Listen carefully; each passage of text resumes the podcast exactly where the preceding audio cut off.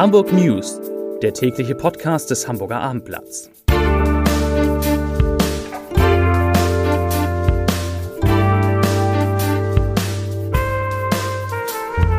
Herzlich willkommen. Mein Name ist Lars Heider und heute geht es in diesem Podcast um die Zukunft des Hamburger Impfzentrums in den Messehallen. Weitere Themen, die ersten Zahlen über die Kosten für Corona-Schnelltests in Hamburg liegen vor, ein Autofahrer fährt in ein Restaurant in der Osterstraße und Hamburgs Kinder können endlich wieder schwimmen lernen.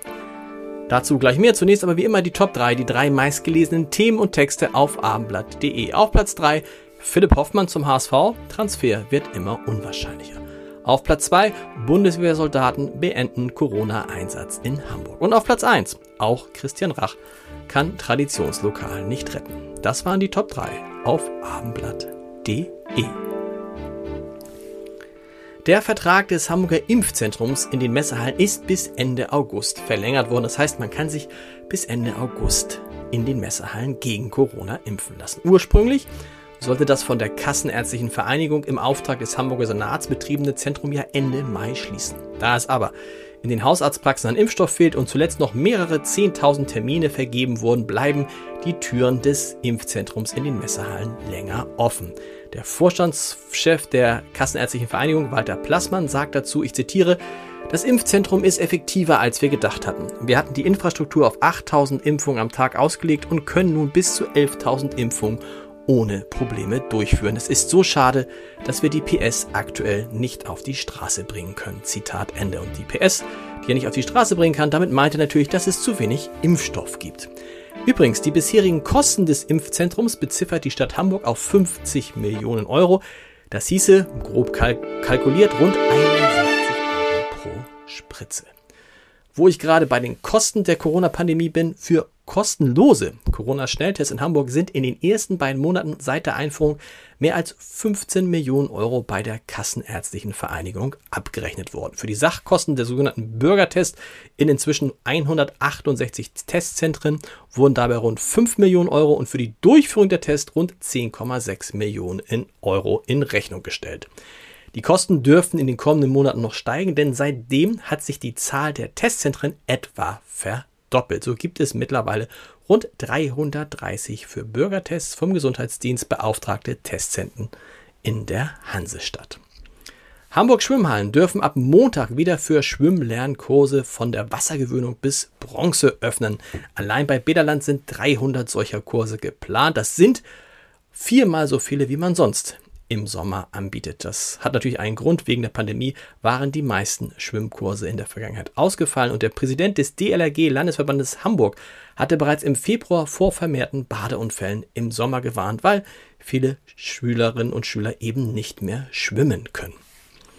Bei den Corona-Zahlen stehen die Zeichen in Hamburg weiter auf Entspannung. Trotz deutlicher Öffnungsschritte liegt die 7-Tage-Inzidenz jetzt bei 23,7 Fälle je 100.000 Einwohner. Die Zahl der registrierten Corona-Neuinfektionen stieg heute um 78. Das sind zwar 29 mehr als am Mittwoch, aber einer weniger als vor einer Woche. Und in Hamburgs Kliniken werden derzeit 86 Patienten mit Covid-19 behandelt. Auf den Intensivstationen sind es 42. Das soweit zum Thema Corona.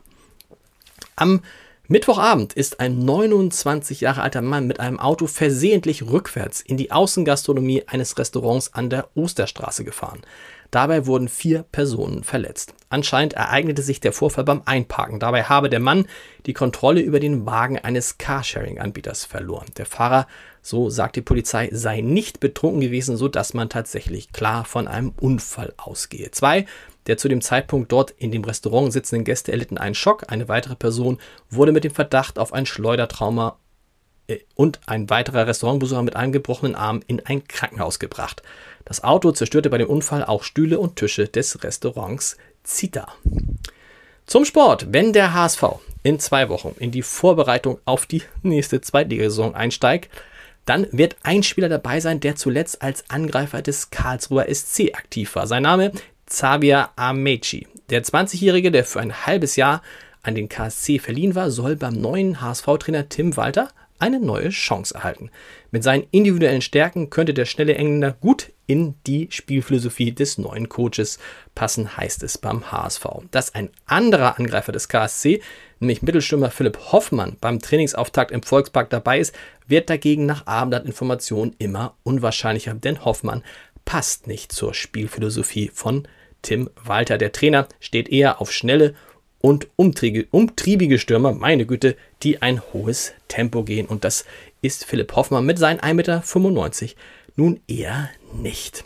Einen Podcast-Tipp des Tages habe ich für Sie natürlich auch noch. Oberbaudirektor Franz Josef Höing hat sich im Abendblatt-Podcast Was wird aus Hamburg für eine mutige Stadtentwicklung ausgesprochen. Wir dürfen uns nicht ausruhen und nicht selbstgefällig werden. Wer meint, wir könnten unbemerkt Mittelmaß produzieren, der ehrt, sagte der Oberbaudirektor. Und Hamburg steht international im Fokus. Das ist uns oftmals gar nicht klar. Hören Sie mal rein in den Podcast unter www.abendblatt.de slash podcast. Da finden Sie auch alle unsere anderen Podcasts. In der Zwischenzeit sind es fast 30. Und wir hören uns mit den Hamburg News morgen wieder um 17 Uhr. Bis dahin. Tschüss.